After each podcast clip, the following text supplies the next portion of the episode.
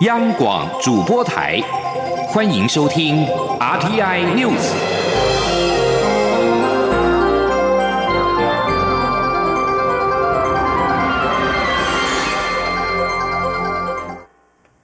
听众朋友您好，欢迎收听这节央广主播台提供给您的 RT News，我是张顺祥。首先告诉您新闻焦点，就是郭幸纯创了两项世界纪录，举重世界锦标赛拿到两面金牌，一面银牌。雅加达亚运金牌女将郭幸纯在四号参加二零一八年举重世界锦标赛女子五十九公斤量级，首度挑战新的量级。先在抓举一百零五公斤拿到金牌，并在挺举一百三十二公斤拿到银牌，最后是以总和两百三十七公斤再收下一面的金牌。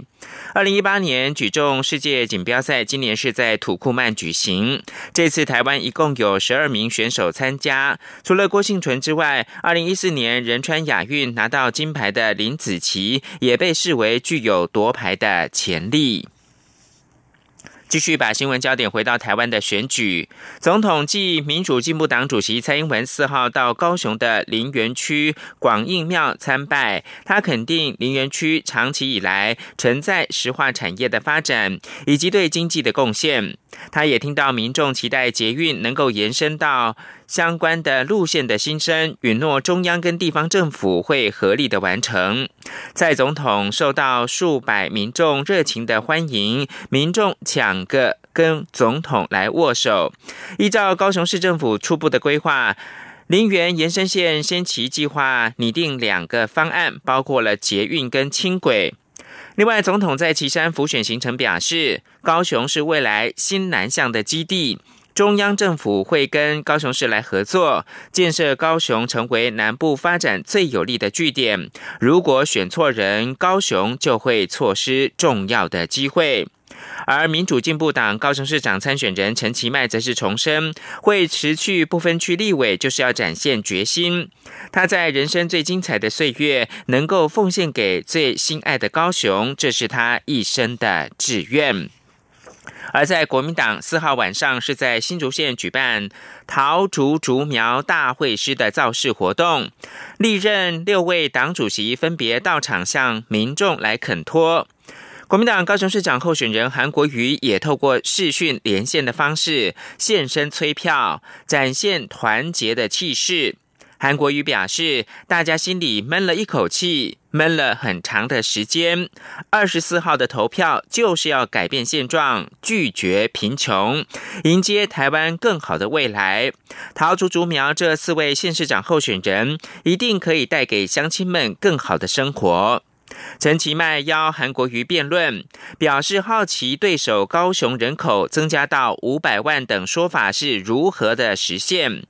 韩国瑜表示，参加辩论会的门是开的，他愿意也认为应该进行一场候选人的辩论会，只是双方的时间瞧不拢。韩国瑜竞选办公室也表示，从来没有回避辩论。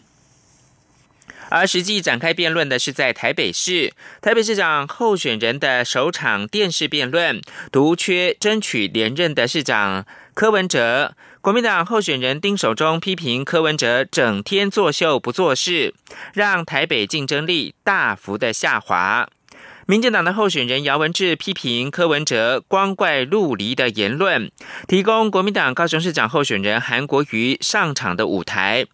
另外，无党籍的李习坤则说：“现在是非常时期，市场要有勇敢、执行力、沟通能力等特质，但是柯文哲并没有这些特质。”请记者谢嘉欣的采访报道。台北市长选战越趋升温，寻求连任的台北市长柯文哲四号虽缺席首场电视辩论，但其他四位候选人中有三位的话题离不开他。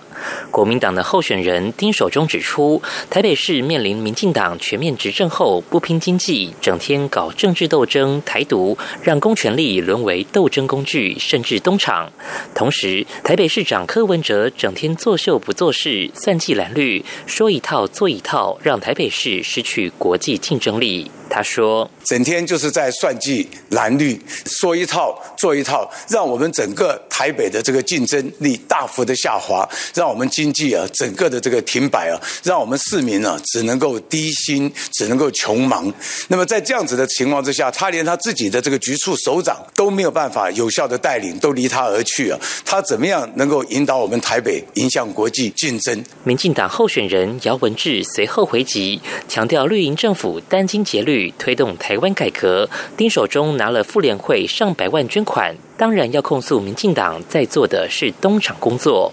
话锋一转，姚文智也批评柯文哲一番妇联会现在好好的，管他过去做什么的言论，是昧于社会公益的实现。他还说，国民党高雄市长候选人韩国瑜的崛起，就是拜柯文哲所赐。他说，在中国的全力协助底下，韩国瑜已经变成了台湾最反动、最反制的网红，而丁守中还会跟他们站在一起。韩国瑜的崛起，事实上是柯市长提供的养分。柯市长，我们给你四年的机会，你各种不同光怪陆离的言论，你造成了韩国瑜上场的一个舞台。那这个舞台，也就是你过去各种综艺化的表演，但是呢，都不需要负责任。耍嘴皮、不负责任，就是我们的科室长。所带起的无党籍候选人李习坤指出，当前和七零年代一样非常艰困，是非常时期。此刻的领导者需具备勇敢，政策要立竿见影且有可行性，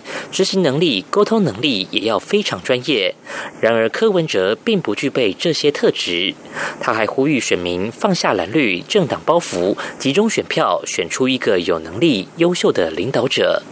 同样无党籍的候选人吴鄂阳则提出另类主张，表示当选的首要任务是推广蜂蜜柠檬养生法，让健保财务、老年长照等诸多问题迎刃而解。第二，则是要预请蔡总统废弃先前的军工教年改。中央广播电台记者谢嘉欣采访报道。台北市长柯文哲三号在公园参加民国党市议员的活动。引发外界质疑踩到红线，柯文哲表示并不清楚行程的安排，不过他会要求幕僚要检讨。至于夫人陈佩琪下午到台中参加花博，外界解读是缓和白绿关系。柯文哲说，花博是行销台湾的活动，他的态度就是能够帮多少就算多少。联合报报道，现行选罢法对选举活动有法定期间的规定，最长是直辖市长的选举十五天。但其实九合一选举候选人的竞选活动早在大街小巷展开，但执法单位却视若无睹。台大政治系教授王业立建议，相关的规定应该与时俱进，否则不如废除。内政部发布新闻稿回应表示。为了避免任何人对于选举投票日前的重要期间，以不当的竞选方式影响到选民的投票意向，现行有关竞选活动期间的规定，并对该期间的竞选活动为特别规范，仍然是有必要维持。内政部表示，一九八九年公职人员选举罢免法修正之前，该法原本对提前竞选活动有特别的限制规定。配合解除戒严之后，政府认为对任何人的竞选活动期间前的准备行为，应该采取更开放、更弹性的政策，不宜予以规范，因此这项规定才给予删除。继续，请听记者王兆坤的二零一八透视专题报道：假新闻、乱选举，及时澄清与有效的回击是关键。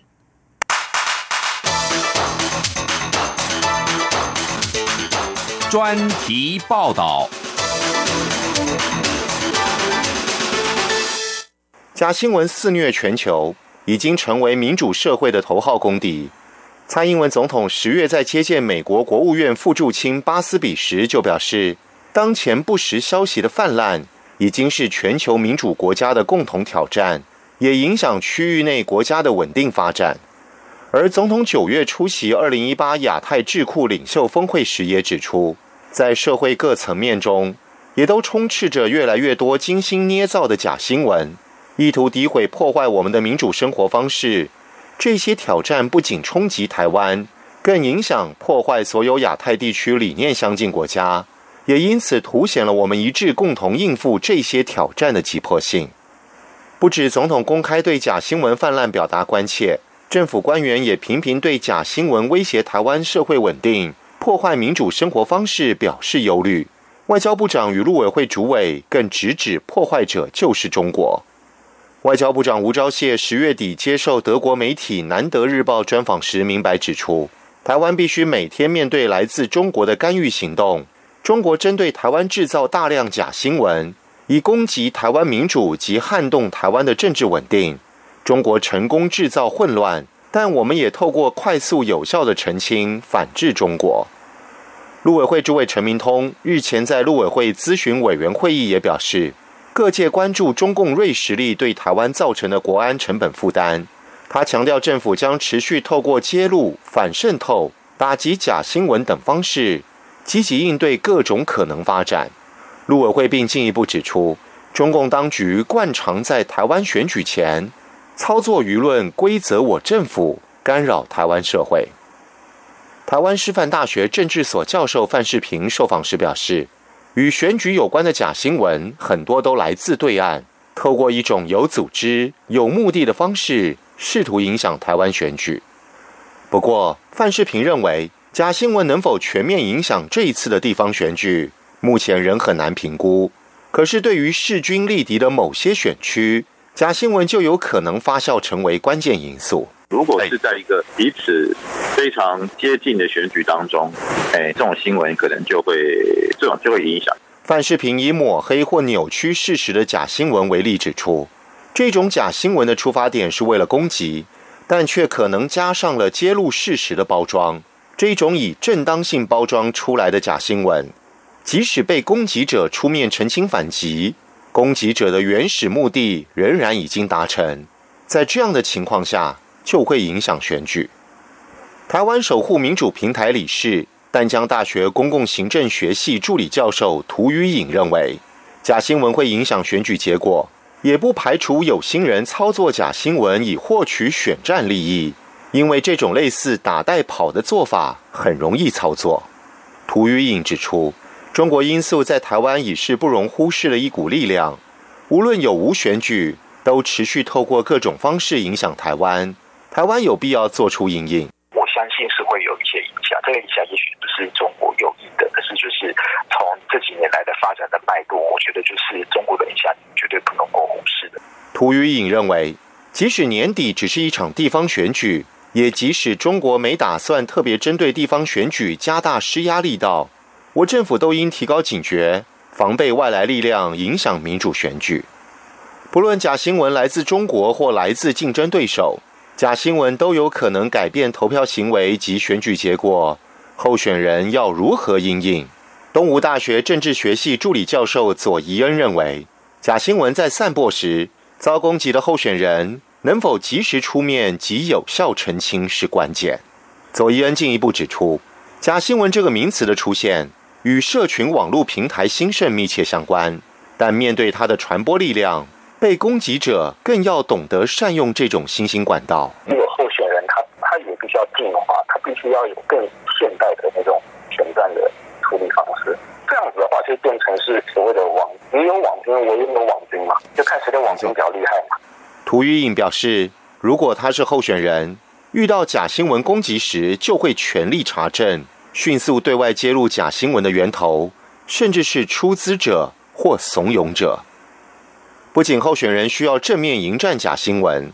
政府面对假新闻时又该如何应应？涂于颖指出，假新闻、恶意的、攻讦的、低价值的言论不会消失，一定都会存在。因此，政府该做的事情是提供各种开放资讯或查证管道，用更多真实的言论面对假新闻。并积极营造让更多真实言论可以出现的环境。言论自由的一个人，我个人很基本立场就是说，言论或者错误的言论或假的言论的治愈的方式，认为说它的解药应该是更多的言论，真实的言论。即便我们是用所谓的假新闻，那应该是要反而是反其道而行，应该是要让资讯流通的管道更为开放，然后让人们就是有这个呃，就是充足的资讯去做更进一步后续的判断。涂玉颖强调，政府要做的是让资讯更为开放公开，让人民有充分管道与能力检视政府运作的实况，这样才能避免政府被假新闻恶意攻击。中央广播电台记者王兆坤台北采访报道。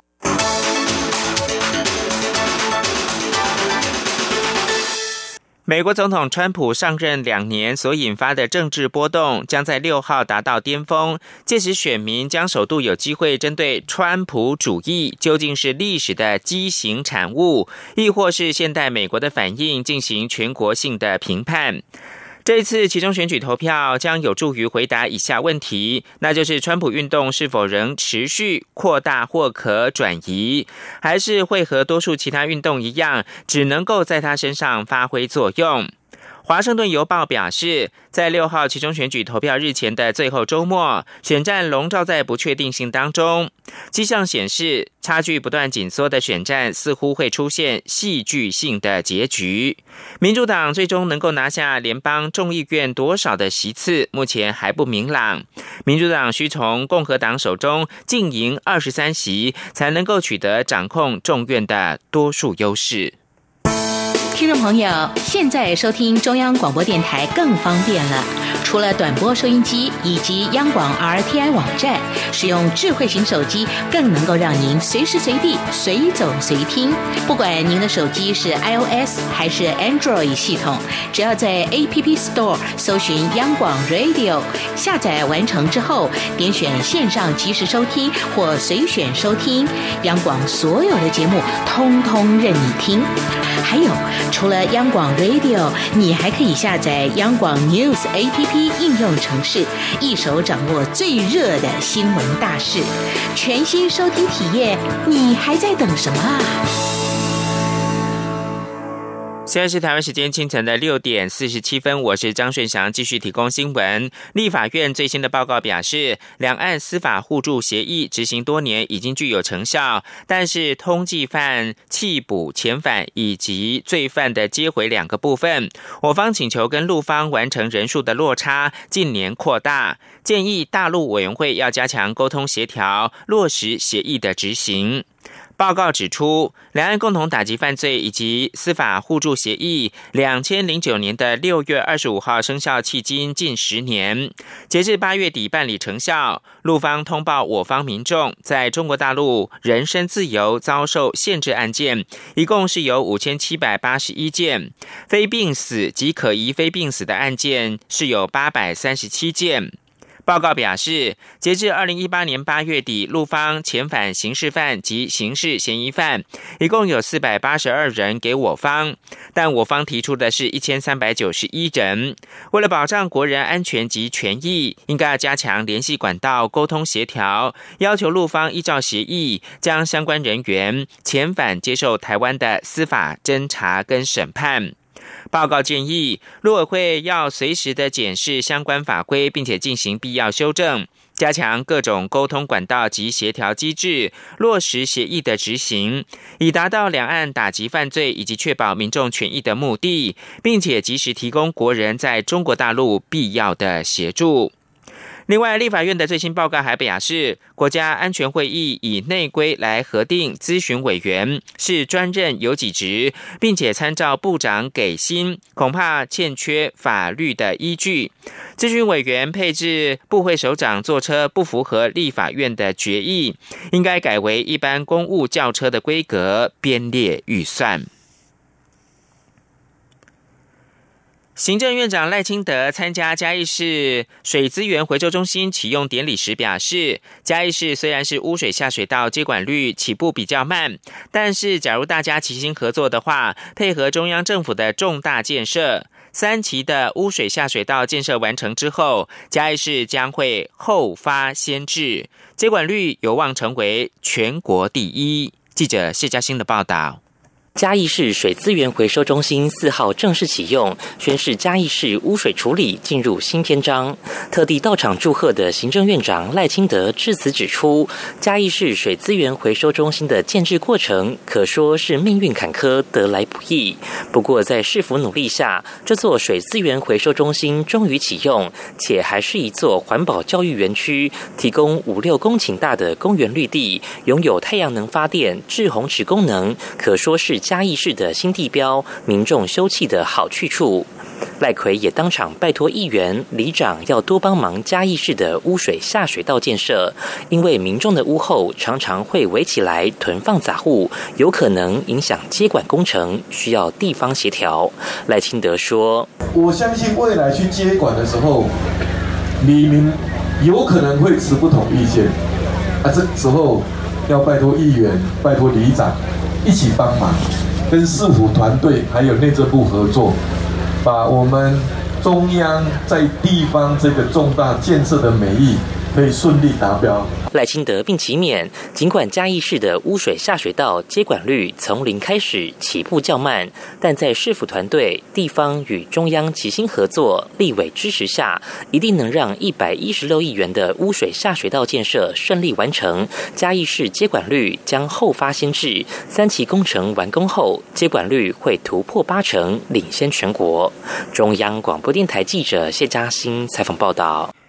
延续二零一八世足热，全台外籍足球队包括了台湾北中南区的外籍移工，以及各大外籍足球联盟代表队大串联，并且在四号齐聚新北市的新庄田径场，参加二零一八台湾杯的国际移民足球赛。透过足球的运动，打破了蓝白领阶级的分野，也见证台湾是一个多元友善的社会。记者张金兰、江昭伦的报道。足球是全世界共通的语言。四号在新北市新庄田径场，就有来自台湾不同县市外籍移工与移民组成的代表队在球场上厮杀较劲。这是由台湾外籍工作者发展协会主办的2018台湾杯国际移民足球赛，参加的八强队伍都是从台湾各县市举办的外籍人士与移工足球联赛中脱颖而出的强队，都有一定的实力水准。拿下亚军的新庄越南队球员表示，很开心参加这场赛事，认识很多不同国家的朋友，也因为能够趁空闲时间踢球，让他们工作起来更愉快。越南移工曲公勇说：“我们觉得是很舒服，上班都很容易上班了。我希望以后我们也可以比赛多一点。”由泰国籍移工组成的桃园地青队，虽然没能踢进最后冠军决赛，不过场上拼劲十足。就连一旁的教练都不时激动指导球员应战，球员开心表示，希望每一年都能有类似的足球赛事让义工参与。台湾企业联赛外国人球队代表皇家蔚蓝足球队队上的外籍球员来自南非、英国、日本、甘比亚、海地，首次参赛就夺冠，球员们都很兴奋，能够学习到不同国家的球风，也认为有机会和在台湾的外籍义工踢足球，代表台湾是一个多元友善的社会。海地籍球员 Look 说。我今天来这里比赛，给我的感觉是台湾欢迎大家来这里做感觉是我们都很一块一起玩一玩啊，有人呃所有的国家在这里，是好像是在家，所以就是一个家庭，就是 family 的感觉，所以我们都很开心。台湾外籍工作者发展协会理事长徐瑞希表示，许多外籍工朋友喜欢利用工作之余踢球，甚至进行比赛。他们协会长期致力于打破蓝白领的阶级分野。透过结合外籍朋友共同举办移民足球赛，可以展现台湾对所有移居工作者及其多元文化的尊重。徐瑞希说：“那我们是还蛮希望，就是说透过这一个呃移工的这个足球赛，然后也把白领的朋友一起邀请进来，让我们台湾的社会也能够认识，就是说事实上在整个外籍工作者的领域里面呢，他们没有分蓝领白领，他们共同的语言就是足球。”徐瑞师也透露，目前他们正与中华足球协会以及相关单位讨论，是否有可能进一步筹组在台外籍足球联盟，将外籍朋友的足球战力导入台湾足球发展政策中，共同推动台湾足球运动的发展。中国电台记者张青兰、江昭伦台北采访报道。美国跟中国的两国国防部长十月十八号举行会谈，加上前一天美国没有把中国列入到汇率操纵国，显示美中历经过去数个月的贸易战跟南海军事危机，两国似乎有意要降低紧张的气氛。然而，双边关系此时是回温，或者是另外一波冲突前的中场休息呢？请听张子清的专题报道。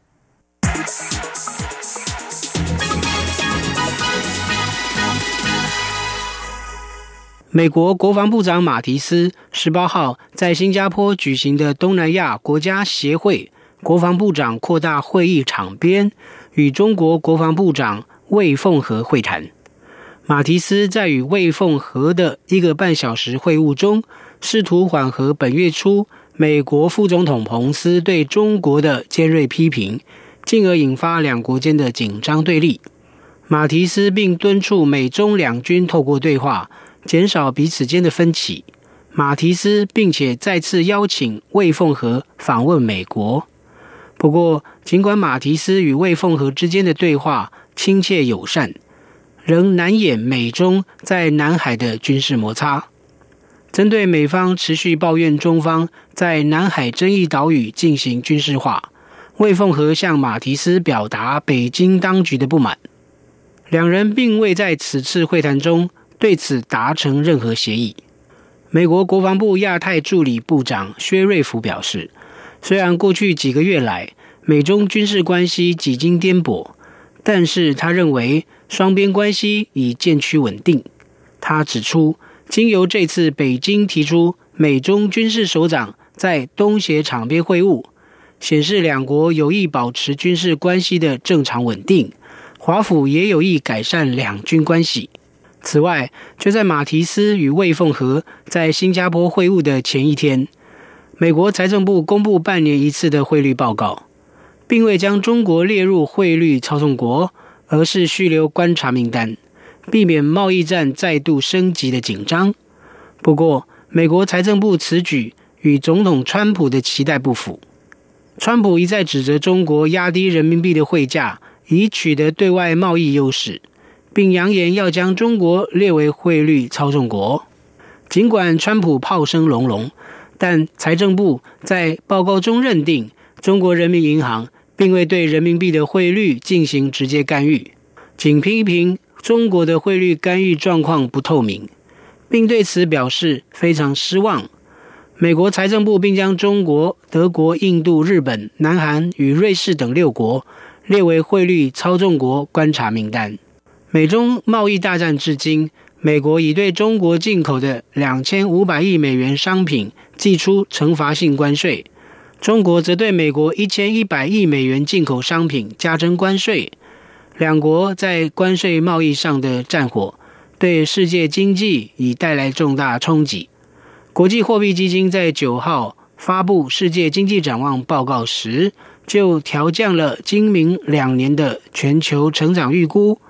并且警告，美中贸易战越演越烈，将使全球陷入更穷、更危险的风险。对此，纽约智库外交关系协会资深研究员塞瑟认为，美国财政部此时未将中国列为汇率操纵国是明智之举。不过，塞瑟指出，华府仍会在汇率问题上，继关税贸易后，紧盯北京方面如何处理人民币持续贬值的问题。综合以上所述，美中两国自贸易战开打到南海出现争议，关系逐渐紧绷。如今两国似乎有意将过去几个月来的紧张对峙降温。然而，美中关系能否获得进一步改善，可能要由川普与中国国家主席习近平是否会在十一月底与阿根廷召开的二十国集团峰会举行两国元首峰会而定。澳洲前总理，现在是纽约亚洲协会政策研究所主席的陆克文分析，川西两人若是能够在 G 二十峰会期间会晤，对美中贸易战而言是一个正面的走向。他认为，川西峰会很可能为两国在缩减贸易逆差与关税问题方面达成宛如电影情节般的不可能的妥协。美中关系错综复杂在目前双边关系露出回温迹象之际两国元首是否愿意面对面会谈改善关系将是观察美中关系走向的重要指标。以上专题是由张子清撰稿播报谢谢各位的收听。